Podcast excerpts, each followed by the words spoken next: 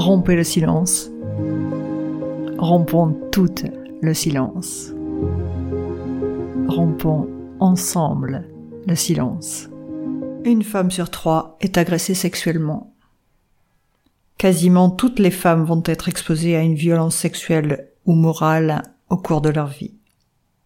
Et dans 98% des cas, ce sont des hommes qui commettent des violences envers les femmes et les enfants.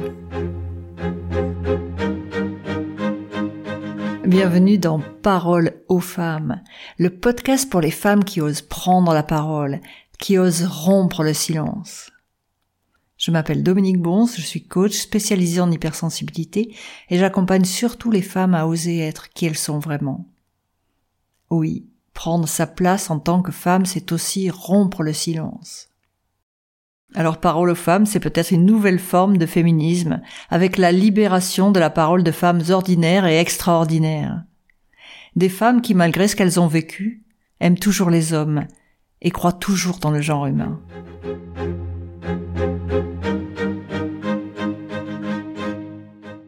Aujourd'hui, dans ce nouvel épisode de Paroles de femmes rompez le silence, j'ai le plaisir de recevoir Brigitte. Bonjour Brigitte.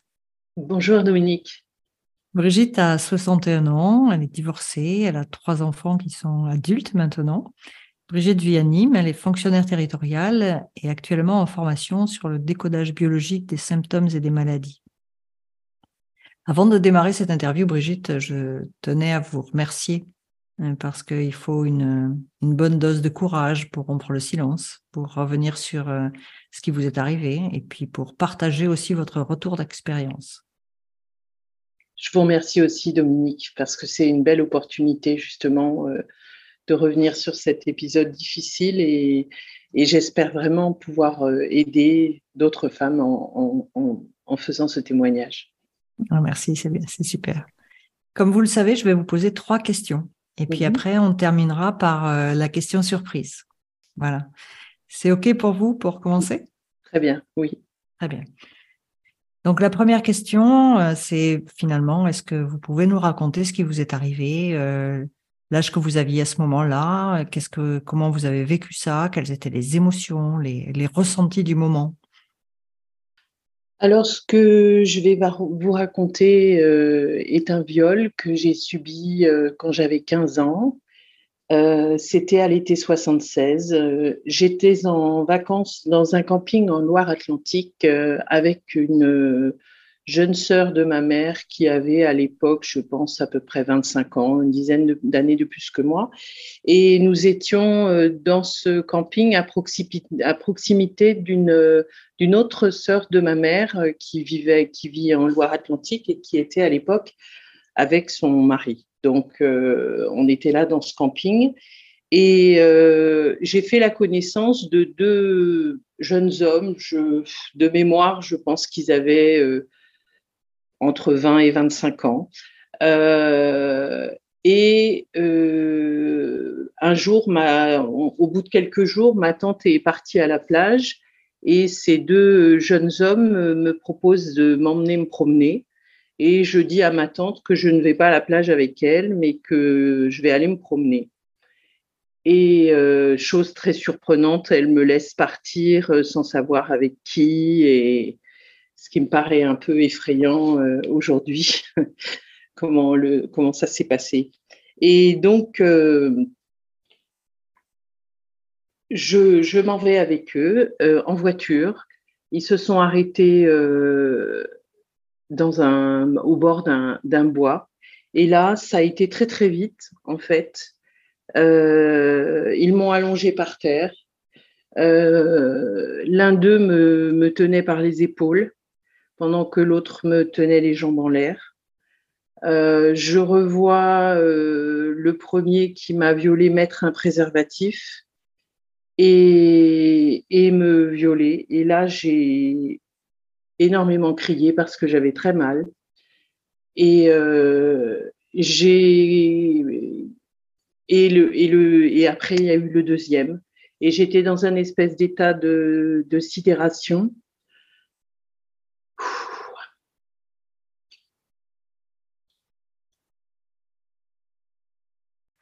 J'ai compris plus tard, pardon, Je vous en prie, c'est normal, c'est difficile. J'ai compris bien plus tard en travaillant sur cet événement que le, le cerveau euh, procède à une espèce de, de dissociation euh, parce que l'énorme montée de stress peut faire mourir d'un coup, en fait. Donc, euh, c'est l'image que je garde, c'est de comme si ça ne m'était pas arrivé à moi, en fait. C'est comme si j'avais été spectatrice de ce qui se passait. C'est ce qui fait que ensuite j'étais dans un espèce d'état de sidération. Donc, euh, je suis remontée en voiture avec eux. Ils m'ont déposé au camping. Et en fait, euh, euh, mon oncle et ma tante qui vivaient à côté étaient venus nous voir et ils étaient en train de demander à ma, tante euh, qui, était censée veiller sur moi où j'étais. Et à ce moment-là, je suis arrivée. Et là, personne ne m'a posé de questions. Et en fait, euh, ils ont dit bon bah alors vous vous vous bougez du camping, euh, on vous emmène et on a démonté la tente, etc. On est parti et personne ne m'a rien demandé et ça s'est refermé. Je suis je me suis retrouvée avec ça avec un, énorme sentiment de culpabilité qui est venu très vite en fait.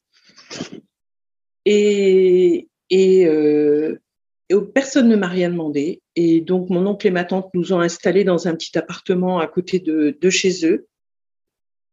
Et, euh, et puis voilà, ça a été euh, fin de l'épisode.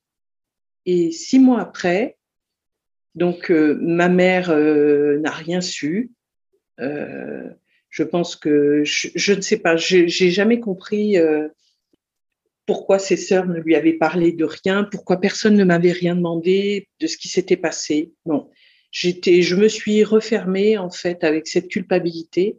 Et six mois plus tard, lors du 31 décembre, à nouveau dans la famille de ma mère, cet oncle qui donc était venu me chercher avec euh, sa femme, euh, a profité du fait que un autre oncle m'avait fait boire. J'avais 15 ans, donc euh, il m'avait fait boire et, celui qui, m'avait enlevé donc de ce camping en a profité pour, euh, pour faire des attouchements sur moi en fait. Euh, il m'a emmené dans une voiture à l'extérieur, soi-disant pour me faire prendre l'air parce que j'étais j'étais saoule en fait. Et, et en fait, il m'a fait une pénétration digitale en fait. Euh, et, et, fin de l'histoire. À la suite de ça, euh, j'étais dans un espèce, donc j'en ai parlé à personne. Personne n'a été au courant. Euh, je crois qu'une des premières personnes à qui j'en ai parlé, ça devait être mon ex-mari, je pense, et que j'ai rencontré quand j'avais 28 ans. Et entre-temps, en fait, euh, j'avais un espèce de mépris de mon corps. Euh,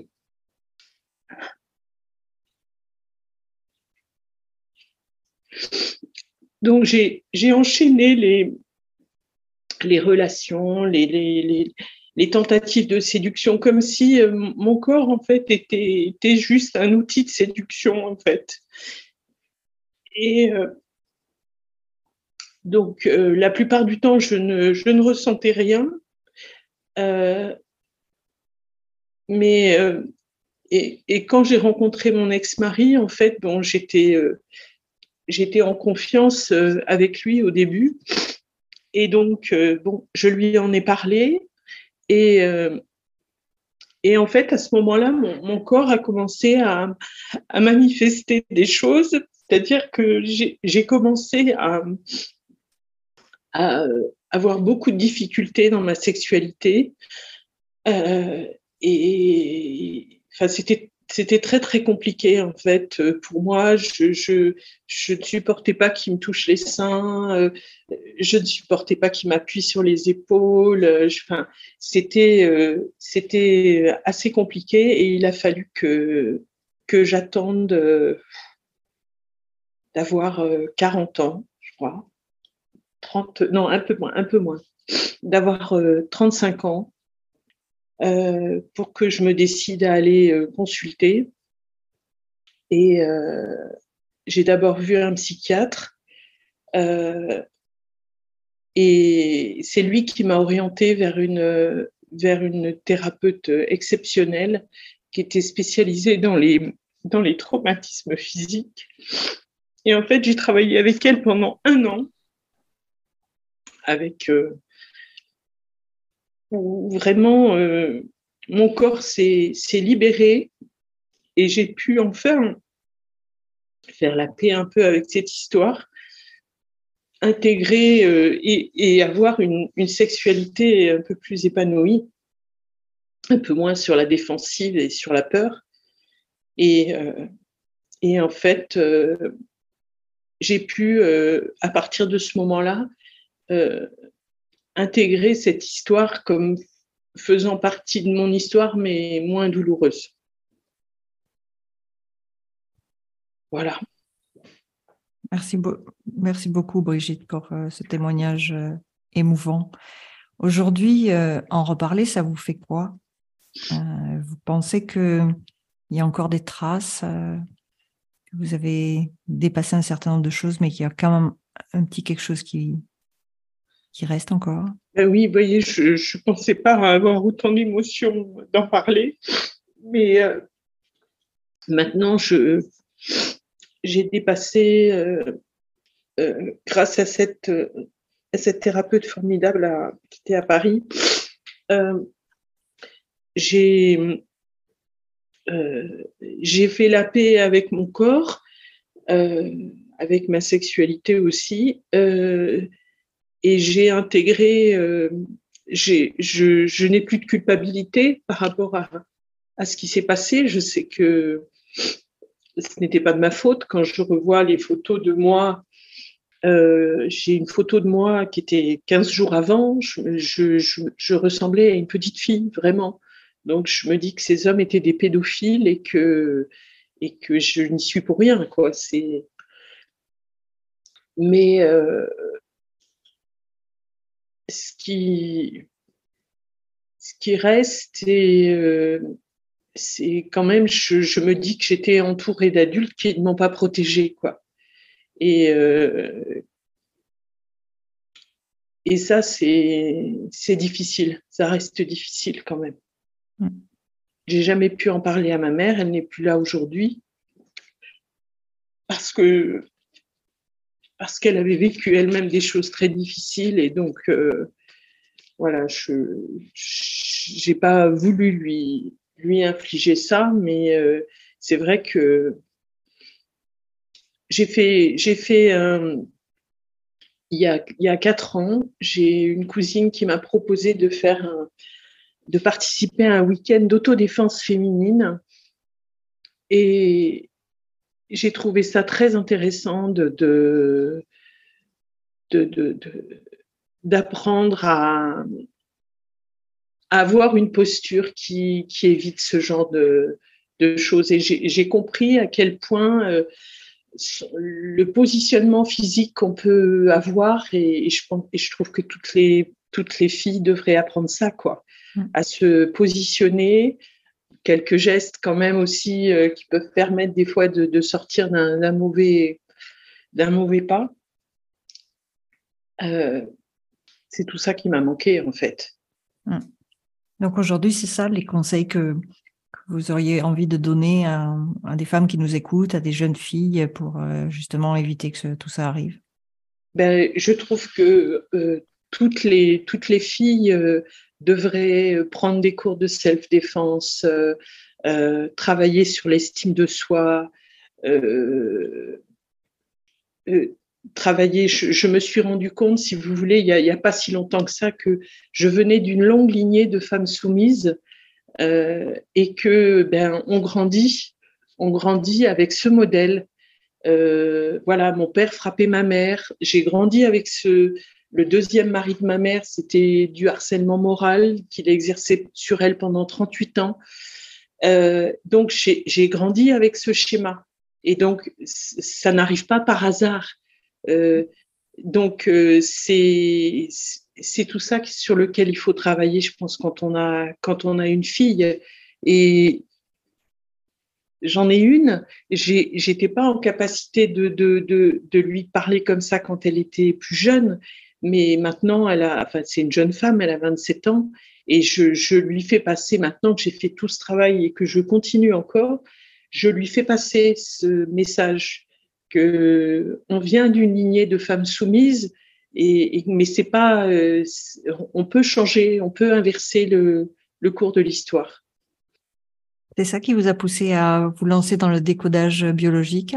Oui, entre autres. Oui, entre autres, parce que euh, voilà, j'ai euh, ça a commencé parce que euh, on m'a trouvé des nodules sur la thyroïde et que la thyroïde c'est c'est la glande de, de, de l'impatience, du stress aussi. Et je bon, on m'a parlé d'un thérapeute qui qui travaille là-dessus et, et, voilà, ça m'a vraiment intéressé énormément et euh, c'est vraiment euh, passionnant parce que ça aussi, euh, c'est aussi une façon de se responsabiliser, de se responsabiliser par rapport à la santé, se dire que ce qu'on ce qu'on inflige à notre corps ou ce qu'on lui fait vivre ou les traumatismes, ils ont un impact sur notre santé.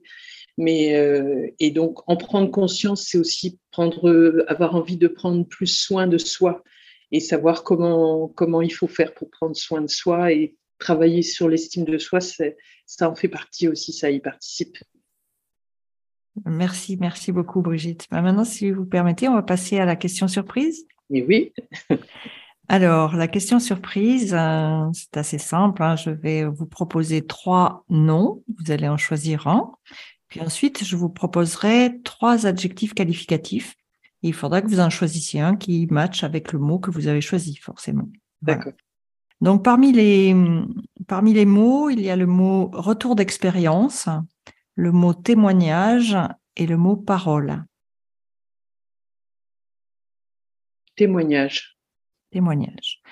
Et parmi les, les adjectifs qualificatifs que je vous propose, il y a l'adjectif féministe, l'adjectif nécessaire et l'adjectif libératoire Nécessaire. Ok. Donc du coup, ça fait témoignage nécessaire. Donc est-ce que vous pouvez euh, nous dire finalement? Qu'est-ce que ça vous a fait de poser ce témoignage? Est-ce que au moment où vous l'avez posé, ça vous semblait vraiment nécessaire? Et voilà, et qu'est-ce que vous avez ressenti? Euh, ben, c'est à la fois euh, pour, pour moi dans, dans ma vie le, le, le, le processus d'intégration de, ce, de cet événement est, est fait, mais euh, quand j'entends les, les, les, témoignages qui sortent depuis quelques années avec MeToo, etc., je me dis que il faut témoigner, quoi. Il faut témoigner parce qu'il n'y a que comme ça que qu'on avance. Toutes ces femmes qui ont le courage de, de, porter plainte, d'écrire des, livres, de, de, de, s'exposer, c'est pas facile. Euh, euh, voilà, je, pense qu'il n'y a que comme ça qu'on peut qu'on peut, y arriver, qu'on peut faire avancer les mentalités, les mentalités des hommes aussi.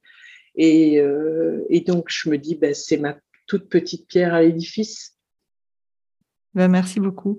On lit d'ailleurs, j'ai lu quelques, il y a quelque temps euh, une nouvelle définition du féminisme en disant que le féminisme maintenant, ça allait devenir la parole des femmes ordinaires. Et je trouve que c'est ça, finalement, c'est permettre de, de dire à toutes, finalement, qu'est-ce qui nous est arrivé et euh, de manière à ce que ça n'arrive plus. C'est ça. Oui. Et moi, quand on me dit, mais t'es féministe alors? Ben, Je dis, mais heureusement que je suis féministe, puisque je suis une femme. Si je ne suis pas féministe, alors qui va, le, qui va l'être? Voilà. Donc ouais, c'est une forme de féminisme sans agressivité, juste avec une envie euh, que ça serve, avec une envie que ça, ça, ça n'arrive plus. Voilà, hein? c'est cela.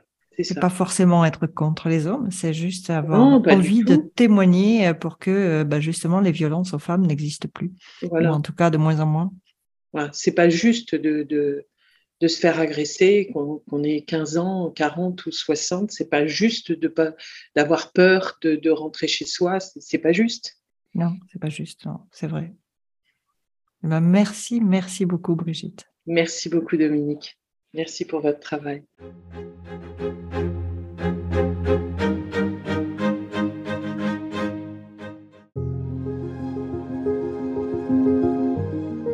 Voilà. Alors si vous souhaitez témoigner vous aussi, euh, n'hésitez pas à me joindre sur euh, www.elos.com.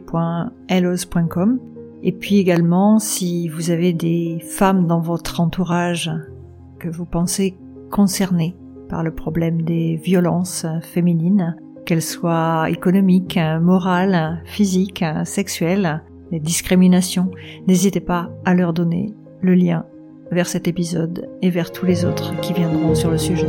Et surtout, rompez le silence.